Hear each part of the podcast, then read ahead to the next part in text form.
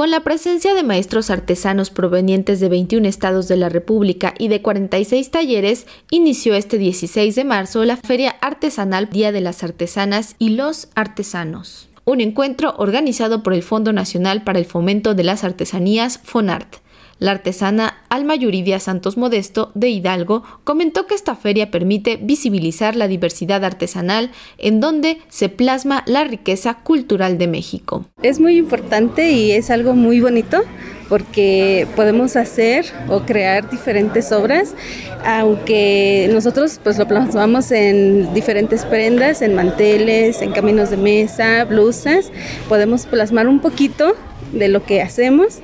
este, y pues sobre todo eh, dibujar lo que, lo, lo que es el tenango, que pues es la, la, naturaleza, toda es la flora, la fauna de la región y pues qué bonito portarlo en alguna prenda, ¿no? porque pues el trabajo que nosotros hacemos pues es de mucho tiempo, de mucha dedicación y pues muchas veces sí falta falta eso, valorarlo un poquito más para darle pues el precio un precio justo. Esta feria, además de ser una expoventa de alfarería, cerámica, textiles, madera, maqueilaca, papel y cartonería, joyería, fibras vegetales, entre otras artesanías, es un reconocimiento para los maestros artesanos. Así lo dijo Jessica Morales, directora del Museo Nacional de Cultura Culturas Populares, recinto donde se encuentra ubicada la feria. En esta feria en especial se quiere hacer un reconocimiento a todos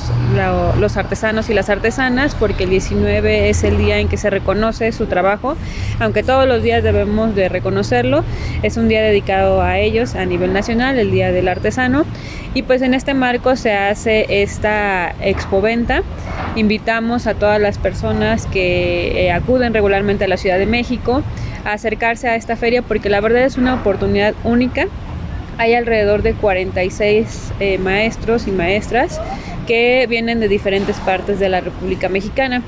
Algunos son Yucatán, Quintana Roo, Guerrero, Oaxaca, Michoacán, también del estado de Morelos, de Puebla. Y lo importante también es que hay una variedad de eh, temáticas, puede ser desde alfarería, de, de técnicas, alfarería, cestería, textiles,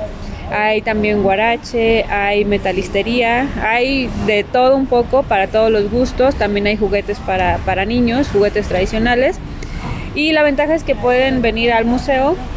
y conocer directamente a los maestros y a las maestras artesanas y hacer esta compra directa porque en pocas ocasiones tenemos la oportunidad de que estén todos reunidos y poder este, adquirir pues cada una de sus artesanías o los productos que vienen a ofrecer feria artesanal se podrá visitar hasta el 19 de marzo en un horario de 11 a 19 horas en el Museo Nacional de Culturas Populares, ubicado en Avenida Hidalgo del Carmen, Coyoacán, Ciudad de México. La entrada es libre. Para Radio Educación, Pani Gutiérrez.